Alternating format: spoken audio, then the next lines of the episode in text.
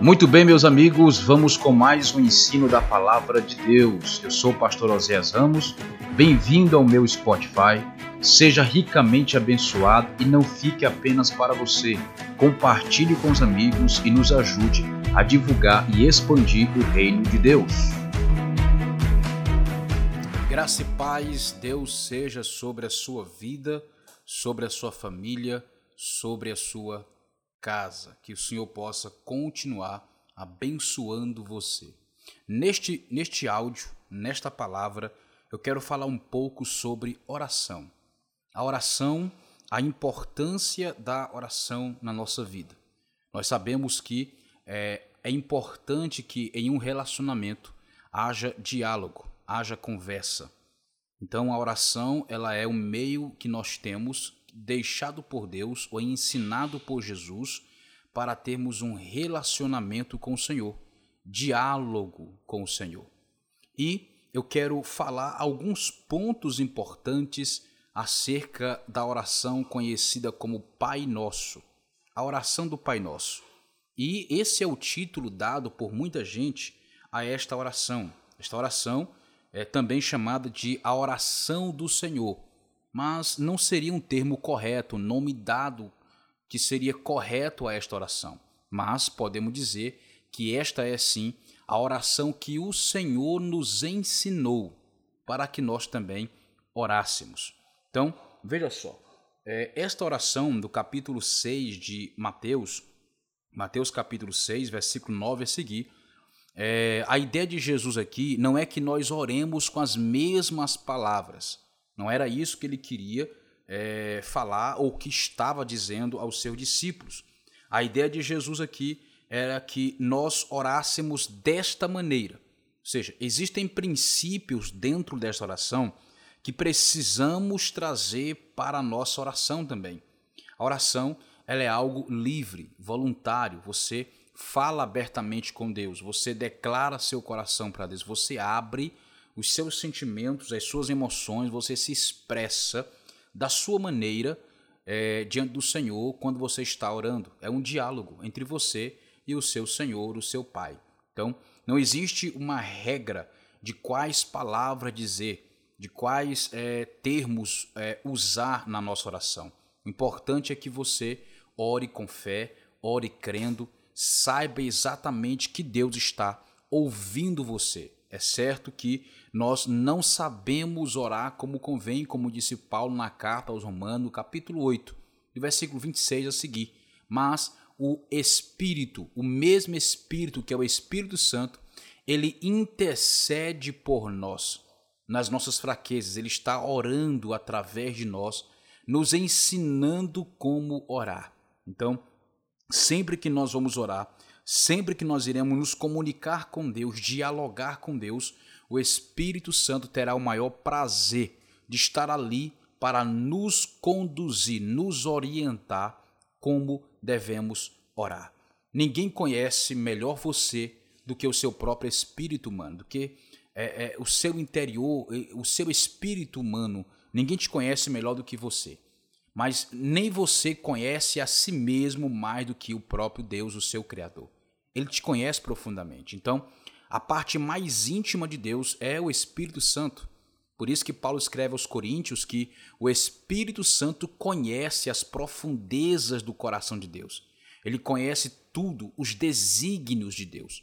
Então, é, quando nós oramos pelo Espírito Santo, quando nós oramos guiados pelo Espírito Santo, nós oramos segundo a vontade de Deus, porque o Espírito Santo conhece toda a vontade de Deus, sabe tudo acerca da pessoa, do coração do nosso Deus. Então, por isso que é importante sempre que você orar, sempre que você for clamar a Deus, pedir auxílio, pedir direção, pedir que o Espírito Santo ore através de você. Isso mudará tudo, isso vai trazer um crescimento e um avanço muito poderoso nas suas orações. Então, a ideia de Jesus aqui, na verdade, não é que nós repitamos, é que não é que nós reproduzamos as mesmas palavras que ele falou, mas que peguemos os princípios que ele falou,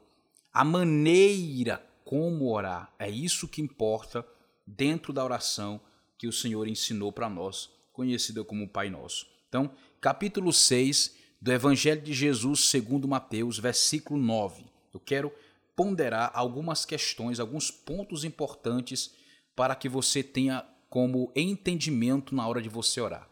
A forma como você entende Deus, a forma como você conhece Deus, a maneira como você vê Deus definirá o teu relacionamento com ele. A maneira como você vai orar é definida como você vê a Deus. Se Deus é íntimo seu, você terá liberdade para se comunicar com Deus. Mas se você não vê como íntimo seu, você não sentirá liberdade para orar, para comunicar-se com Deus e a tua oração provavelmente será presa, uma oração retida, uma oração cheia de bloqueios e crenças que não tem nada a ver com Deus.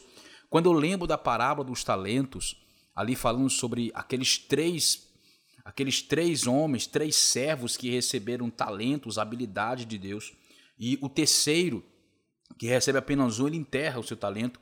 E a ideia, a, a, o que ele responde para Deus, o que ele responde para o seu Senhor, é quando o seu Senhor vem prestar conta, quando ele, o Senhor vem pedir contas daquele homem, saber o que, que ele tinha produzido.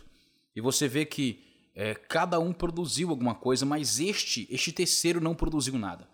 Ele enterrou o talento, ele guardou debaixo da terra, para que quando o seu senhor viesse, ele sabia que ele viria, ele entregasse pelo menos aquilo que ele havia recebido. Mas Deus não aceita receber é, da mesma forma que ele entregou nas tuas mãos, sendo que o que ele te entregou é multiplicável. É multiplicável. Então, quando nós entregamos da mesma forma que nós recebemos, nós fomos um servo, nós fomos servos inúteis. Nós somos servos inúteis. E Deus não quer que nós sejamos assim. Ele quer que nós multipliquemos, produzamos, vamos produzir muito mais do que é, aquilo que foi entregue em nossas mãos. E você vê que aquele servo diz o quê? Senhor, eu sabias que tu és um homem que colhe aonde não semeia, um homem mau, duro. Mas veja só, não era assim que os outros dois via, via Deus, via o seu Senhor. Tanto é que eles produziram, multiplicaram. Quem tinha cinco ganhou mais cinco, quem tinha dois granjeou mais dois. Mas este aqui, por pensar justamente isso do seu Senhor, ele não conseguiu produzir. Então, a forma como você vê Deus vai definir como você vai se relacionar com Ele.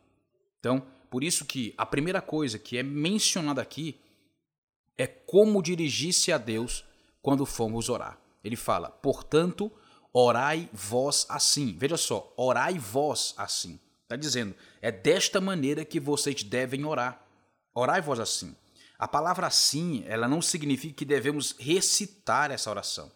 Entenda só, a palavra assim, aqui no texto, não quer dizer que devemos recitar, repetir exatamente como está aqui a oração. Então, você vê que em Atos e nas epístolas, não é exemplo de que ela tenha sido repetida, que ela tenha sido recitada essa oração. Você vê quando Pedro, quando o, o, o, Pedro ora no capítulo 4, juntamente com a igreja, não tem nada a ver, as palavras que ele fala não tem nenhuma, nenhuma conexão com essas palavras. Mas a maneira como ele se expressa, a maneira como ele se comporta na oração, você vê que tem sim princípios desta oração que Cristo ensinou para os seus discípulos, que vale para nós também. Então, vós orareis assim. Então, o que nós podemos aprender aqui? Que não é uma recitação, para que não se transforme em vãs repetições. Deus não se agrada de vãs repetições. Aí ele fala: Pai nosso que estais nos céus, santificado seja o teu nome. Aleluia. Então, no exemplo da oração dada aqui, como exemplo, como modelo que o Senhor nos deu para nós orarmos, as primeiras três petições, elas implicam justamente nas três pessoas da divindade. Então, a primeira coisa você observa: santificado seja o teu nome. Aqui está relacionado ao Pai. Ao Pai, a primeira pessoa que nós conhecemos da divindade. Ok? Não quer dizer que é o primeiro lugar, não é isso.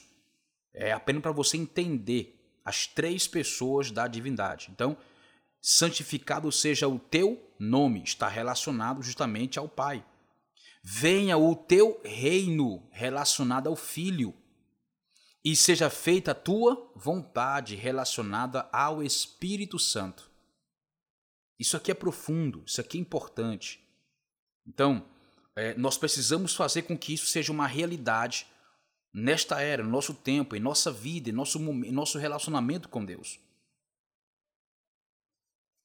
Os primeiros pontos que eu quero rep, é, é, repetir para você entender na sua oração. Primeiro, o nome do Senhor tem que ser santificado na sua vida de oração. Segundo, é, o reino de Deus tem que ser expressado na sua vida de oração. Terceiro, a vontade de Deus tem que ser prioridade na sua vida de oração. Essas três, esses, essas três virtudes, esses, esses três segredos, três princípios precisam estar presentes na sua vida de oração. Agora voltemos aqui para a maneira como nós devemos nos comunicar com Deus. Pai nosso, que estais nos céus. Então, veja só, Pai nosso. Em toda a Bíblia, essa é a primeira vez em que Jesus, o Senhor, nos orienta a relacionarmos-nos com Deus como nosso Pai. Aleluia! Como nosso Pai. Pai nosso que estais no céu. Então, Pai é um título, é um novo nome pelo qual podemos nos dirigir a Deus. Antes você observa que o homem chamava Deus de Todo-Poderoso, Altíssimo, Deus vivo ou Jeová, né? Grandioso, majestoso, sublime. Ninguém ousava chamar Deus de Pai. Mas essa aqui foi a primeira vez que a palavra pai foi usada em relação a Deus no nosso relacionamento com Ele. Então isso aqui nos mostra claramente que a, essa oração ela é para os salvos, ela é para quem foi gerado por Deus. Nem todo mundo pode chamar Deus de Pai. Só quem foi gerado por Ele por meio do novo nascimento. Novo nascimento, porque Somente o novo nascimento nos habilita a sermos chamados filhos de Deus. Nos dá o poder de sermos feitos filhos de Deus. Porque João fala sobre isso no capítulo 1, versículo 12 do Evangelho que ele escreveu. Evangelho de Jesus de, segundo João, capítulo 1, versículo 12. Isso aqui é tão importante você carregar na sua vida de oração e em todo momento no seu relacionamento com Deus. Porque nós temos a tendência de ver Deus apenas como Deus. Não há erro nisso. Mas Deus também quer ser conhecido por nós como nosso Pai. Ele fala: Mas a todos quantos o receberam, receberam quem? Cristo Jesus. Deu-lhes a autoridade, o poder, para se tornarem filhos de Deus aos que creem no seu nome. Nome de quem? Nome de Jesus Cristo. Então nós temos a autoridade pela fé em Jesus de ter Deus como nosso Pai. E nessa oração, Jesus dá mais esta força, mais esta confirmação, ele fortalece mais isso em nós. Veja Deus como seu Pai. Ele é seu Pai. Se você entregou sua vida e Jesus recebeu sua vida, se ele aceitou ser seu Salvador e se você é um salvo em Cristo Jesus, Deus não é somente seu Deus, ele é também seu Pai, que te ama, que cuida de você. Aprenda, aprenda a se relacionar com Deus como seu Pai. Paulo, ele fala isso também na carta, nas suas cartas, para nós nos dirigir a Deus como nosso Abba Pai, Papai. Papai, você precisa aprender a se relacionar com Deus como seu pai, a começar nos seus momentos de oração. Pai nosso, Pai nosso, como isso é libertador. Antes ninguém podia chamar de pai, hoje Jesus nos autoriza e nos torna filhos de Deus. dessa oração é para aqueles que são salvos, aqueles que já têm a vida eterna, que entregaram a sua vida a Jesus. Quando o homem é salvo, ele pode chamar Deus de Pai. Se você é salvo, você pode chamar Deus de Pai. Então, somente aqueles que foram gerados por Deus, esses é que são filhos de Deus. E somente ele, somente você, somente nós podemos chamar Deus de Pai. Então, qualquer pessoa não pode chamá-lo, embora alguém que nunca entregou sua vida a Jesus chame ele de Pai, não é visto nem reconhecido como tal. Só é reconhecido como filho de Deus quem entregou sua vida ao Senhor. Então essa oração ela é dirigida diretamente ao Pai Nosso que estais nos céus. Que privilégio! Que privilégio! E aqui mais um princípio é apresentado, Pai Nosso. O egoísmo ele é derrubado aqui. O egoísmo de sentir-se apenas único, especial, ninguém melhor, ninguém maior, ninguém é, mais importante do que eu. Não, não é somente seu pai, é nosso pai. Pai nosso, pai nosso. Então aprenda, ele é pai nosso, não é pai seu, é pai nosso. Em João capítulo 20, verso 17 fala assim: recomendou-lhe Jesus não me detenhas, porque ainda não subi para meu Pai. Mas vai ter com os meus irmãos, olha só, vai ter com os meus irmãos e diz-lhes: Subo para meu Pai e vosso Pai. Aleluia! Vosso Pai, meu Deus e vosso Deus. Antes era Deus, Deus, Deus, agora é Pai. Mas também não podemos esquecer que Ele também é nosso Deus. Então, eu sou para meu Pai, vosso Pai. Meu Deus, vosso Deus. Então, Ele é o nosso Pai. Ele não é o meu Pai. Não existe egoísmo no relacionamento com Deus. Ou você tem comunhão, ou você tem paz com todos, ou o teu relacionamento com Deus está prejudicado. Por isso que Jesus fala no sermão Lá no Sermão do Monte, no capítulo 5 de Mateus, bem-aventurados pacificadores, porque serão chamados filhos de Deus. Bem-aventurados aqueles que produzem paz entre os seus irmãos, porque estes serão chamados filhos de Deus. Ele não é somente seu pai, ele é nosso pai. Que você possa guardar no seu coração esse princípio e levar para a sua vida de oração, para a sua vida cristã, para o seu relacionamento com Deus, para a sua vida, sua trajetória espiritual. Entenda, Ele é o seu Pai. Deus, mas é também o seu Pai. Ele te ama como filho. Se posicione como filho. Os servos não têm herança, só os filhos. Os servos não vão herdar o reino, só os filhos. Aleluia. A herança é para os filhos. A herança é para os filhos. Então eu não sou servo de Deus? É. Há momentos em que você se comporta como servo, mas há momentos que você se comporta como filhos. Filhos, filhos. Deus te abençoe, Deus te dê graça, que Deus guarde a tua família e a tua casa, no nome de Jesus. Paz.